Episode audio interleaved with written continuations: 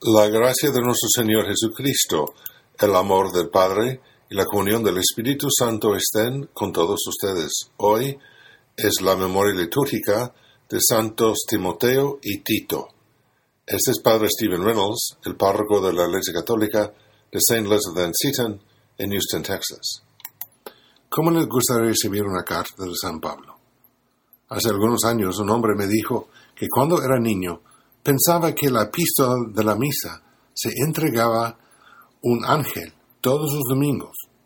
Cuando el lector anunció, por ejemplo, una lectura de la carta de San Pablo a los romanos, ese niño pensó que era una correspondencia nueva y que debía haberla entregado un ángel, ya que no hay servicio postal del cielo al, al tierra.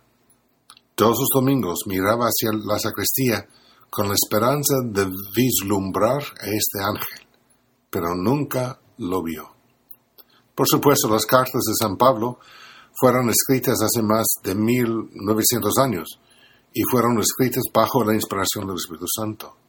La mayoría de las epístolas paulinas están dirigidas a las comunidades que evangelizó Pablo, pero algunas están dirigidas a individuos como Filemón, Tito y 1 y 2 Timoteo. Hoy, la liturgia de la Iglesia reconoce estos dos colaboradores de San Pablo, Timoteo y Tito, que, que comparten esta fiesta juntos.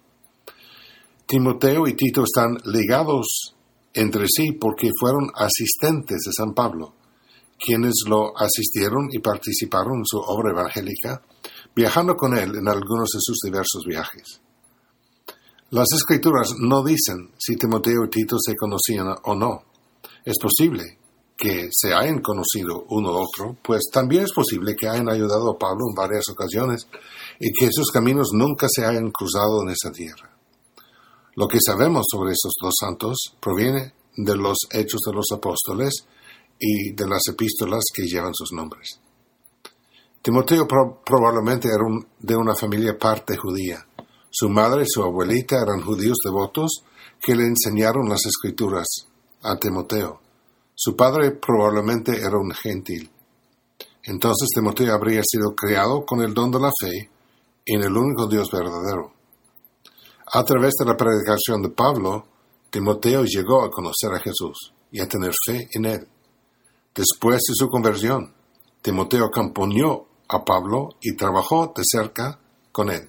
Es posible que haya tenido parte en la composición de varias de las epístolas de Pablo, y durante su encarcelamiento final en Roma, Pablo le pidió a Timoteo que fuera a visitarlo para una despedida final antes del martirio de Pablo. Tito probablemente era de una familia gentil y también se convirtió a Cristo a través de la predicación de Pablo. Tito pudo haber sido un adolescente cuando se bautizó, pero pronto se convirtió en colaborador de San Pablo el apóstol usó a Tito para ayudar en una misión particularmente delicada a la iglesia en Corinto. Como se relata en el primero y segundo Corintios, dos epístolas de Pablo, la iglesia en Corinto se había dividido y Pablo tuvo que hacer algunas correcciones para el bien de las almas de todos y la integridad del Evangelio. Tito estuvo involucrado en esa disputa como uh, eh, transmitir de la correspondencia de Pablo y como quien comunicó el mensaje del apóstol. Y a través de Tito se resolvió la situación difícil y se restableció la armonía. Más adelante en la vida, Pablo parece haber designado a Timoteo como obispo en Éfeso y Tito en Creta.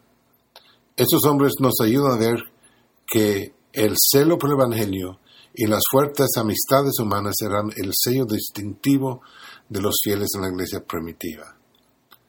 E, esos dos grandes misioneros nos enseñan estar cerca de la enseñanza de los apóstoles, que la iglesia conserva en su sagrada tradición, porque ese camino siempre conduce a una amistad más profunda con Cristo.